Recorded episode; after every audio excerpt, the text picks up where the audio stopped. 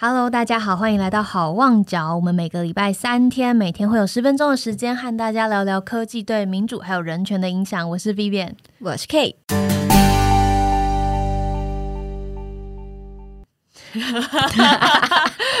为什么要笑？因为啊，跟大家说明一下，今天啊，Kate 是今天第一次来录音，然后他他其实不叫 Kate，我们只是想说帮他取个化名，所以他就是在录音前。三分钟就成为了 Kate，对我是我要我喜欢装神秘，所以其实我们并不认识一个 Kate，我只是刚好有这个人。好啦，今天要跟大家聊的话题呢，其实蛮有趣的。开始之前，我觉得可以先讲一个我自己的故事。我是一个卡片非常容易弄丢的人，我今年累计弄丢了三张悠游卡、两张信用卡，还有两张身份证。其实我觉得你很棒诶，因为你还记得你弄丢了几张东西。我嗯，因为我本人也是很容易丢东西，但就是我从来都不记得。我觉得我只要就是钱包一弄丢，然后我就会开始想说，完蛋了，里面到底有什么？然后我就会把我所有的那个信用卡全部都挂失，然后就结果就会可能隔一个礼拜之后，就发现哎，我的信用卡在在家里，根本就在家，根本就不在钱包。没错。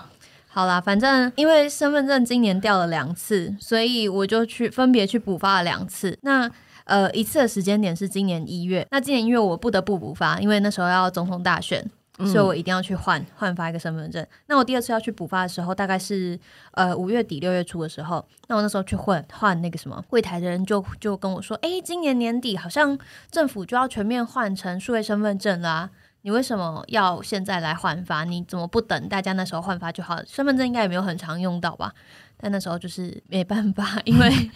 高雄人。”要回去投票，嗯嗯嗯，对，所以两次居然都就是为了投票，那就是再跑去申请了。所以呃，跟大家报告，我现在是有身份证的，很棒。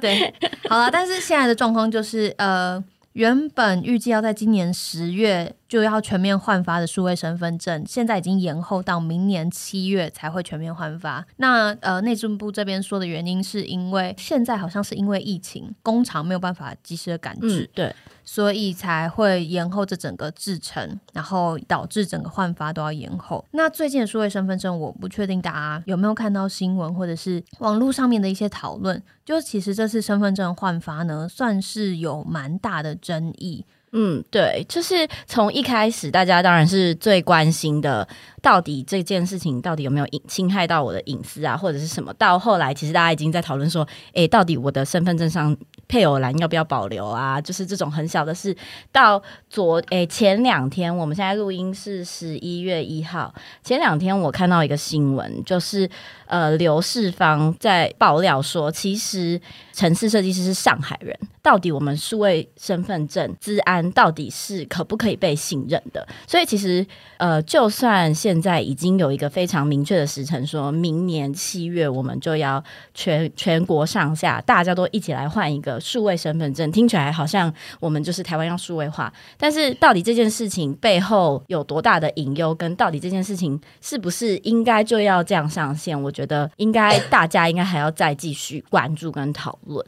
对，因为其实这次呃，身份证从大概二零一七年的时候就在开始这个讨论，就说哎，台湾应该要全面换发数位身份证，因为我们的健保卡其实都已经数位化、晶片卡化，那为什么人们的身份资料其实没有办法这样换？就是其实你现在想一想，我们的身份证不过就是一张有护背的纸。它本身是没有什么太特别的功能，所以哎，其实这样子照理来说，应该要是一个政府数位化或者是科技化很重要的一步。但是大家为什么会担心它的它的隐私呢？其实除了刚刚可以讲到的这个，它背后的制作厂商本身是可能是比如说由中国那边的人设计。那我们在前面的几集也有讲到说，就是台湾人其实对中国来的资讯或是中国来的系统跟制度是特别敏感的，因为毕竟海峡两岸目前的。关系还不是那么稳定，那大家还是会担心，哎，我个人的资料会不会去被用在不管是任何形式的，我我也不想说战争，但现在就是资讯战上面。嗯。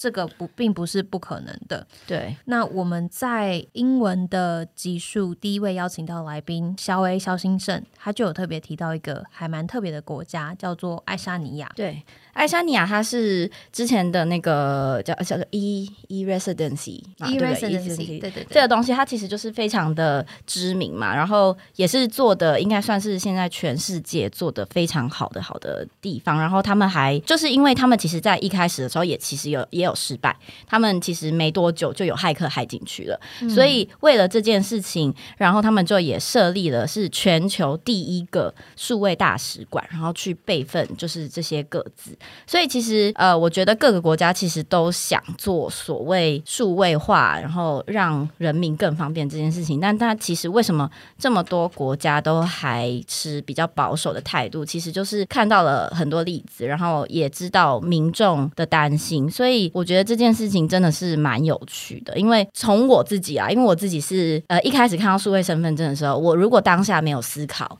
呃，我我自己觉得台湾人对于数位隐私这件事情的 sense 比较没有那么高，因为我们很习惯很方便的生活，就是我我家楼下就有 seven，然后什么，就是我们台湾人很喜欢方便，所以如果说你跟我说以后你只要有这个数位身份证，我随便去哪里我都可以不用再证明我是谁，嗯听起来好像很棒。听起来就哇，好快，好方对便。对，然后然后其实说真的，我也有自然人凭证，我我真的觉得自然凭证又够难用。然后所以其实如果你是在一个你还没有在思考的时候，你可能会觉得说，OK，好，好像听起来蛮好的。但是就是我想了第二个 round 之后，我就想说，但说真的，我现在要申请政府的文件超容易，就是我其实只要上。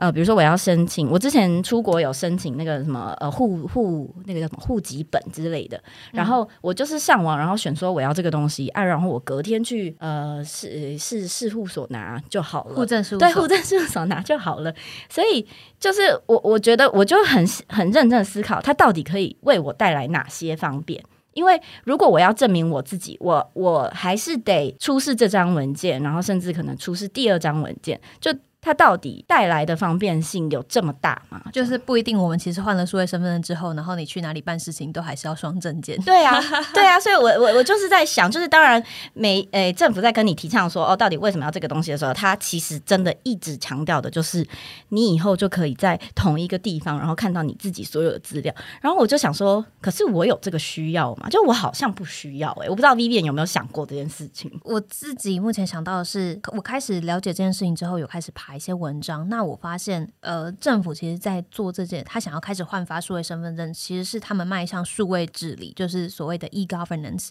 的一个很重要的一步。那怎么会选择从这边开始呢？也是一个大家蛮大的疑惑，因为非常多就是在讲数位治理的文章跟研究里面，其实都讲到数位治理应该首要必须要改善的是你整个管理的流程。比如说，你管理你在呃公务人员交换资料的这个透明度、这个公开度，还有那个流畅的程度，还有你彼此呃你公务体系里面它本身的一整一整套系统是不是有完全的数位化，有办法快速的畅通的让资料通过，这可能是他们第一步要改善的，可能比较偏向是程序上、系统上的东西。对，但是偏偏台湾这边目前选择的是从数位身份证这个地方来下手，但数位身份证偏偏又是一个呃风险最高，如果你要收集最多的个人资料，然后如果呃发生任何意外，可能造成的危害是最大的。那这就是让大家存疑的地方，为什么嗯要做这个东西？好像它的正当性还不够。这个时候呢，就要讲到爱沙尼亚他们自己其实有一套呃比较完整的系统。他们这边是说，爱沙尼亚虽然他们也是用数位治理的这个概念来做国家的管理，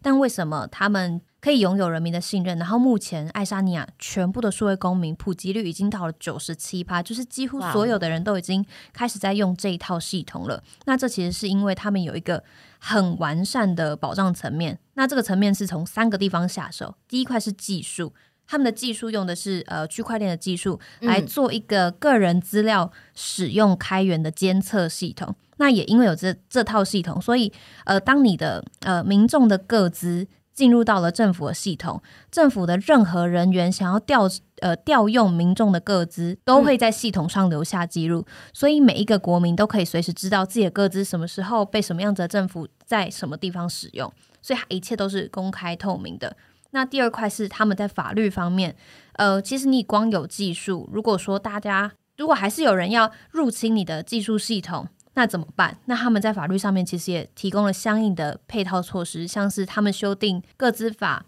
数位签章法、公开资讯法，然后还有资讯系统安全措施法，像这样子各种不同的呃法律措施也都被包含在里面。那第三块他们做的事情就是从教育方面，他们非常重视数位教育跟资讯教育，所以从呃你还是学生的时候，其实小朋友就开始知道说，诶，我的身份，我的什么东西，虽然是在是放在呃是数位化的，政府是拥有，但是我有可我可以用什么样子的方式来保障政府不会盗用或者是滥用我的资料？这三三位一体的感觉，它就是缺一不可。但是台湾目前似乎。好像还没有办法完全做到，呃，配合好的各个不同体制的相应。嗯，对，所以我觉得这个东西它其实因为牵涉的层面其实非常广，所以我觉得，呃，在数位化的过程，也许我们可以想想看，是不是有其他，呃，就是什么 step by step，我们就是要一步来，对，然后就是要。Baby step 就是你知道，因为我觉得这个东西是牵涉太广了，你很难完整的说，就你很难说这个东西我可以做到九十五分，不要说一百分嘛，我们做到九十分、九十五分。所以我觉得应该是慢慢来，然后让，因为我觉得数位身份证这件事情最重要的东西，其实是要建立在人民。对于政府还有人民跟人民之间的信任上面的，所以我觉得这些东西你应该是先做好了，然后让我们相信这个东西是可以被安全守护住的，然后才开始有这样子的做法，这样。那接下来，其实呃，数位晶片身份证这件事情，它其实还有持续的在最高法院都还有公听会，嗯，然后很多人权团体还有持续在发表相关的声明。所以，如果对这个议题有兴趣的人，也可以开始上网搜寻数位身份证，或是晶片身份证，或是 EID 这样子的关键字来了解更多。那如果对这样子的讨论有兴趣的话呢，也欢迎大家到我们 Hoping Crisis 的英文内容里面去。我们在跟肖兴盛访谈的那一集里面，他有特别提到爱沙尼亚的这整个系统，还有台湾可以怎么向他们学习。那今天就讲到这边喽，大家拜拜，拜拜。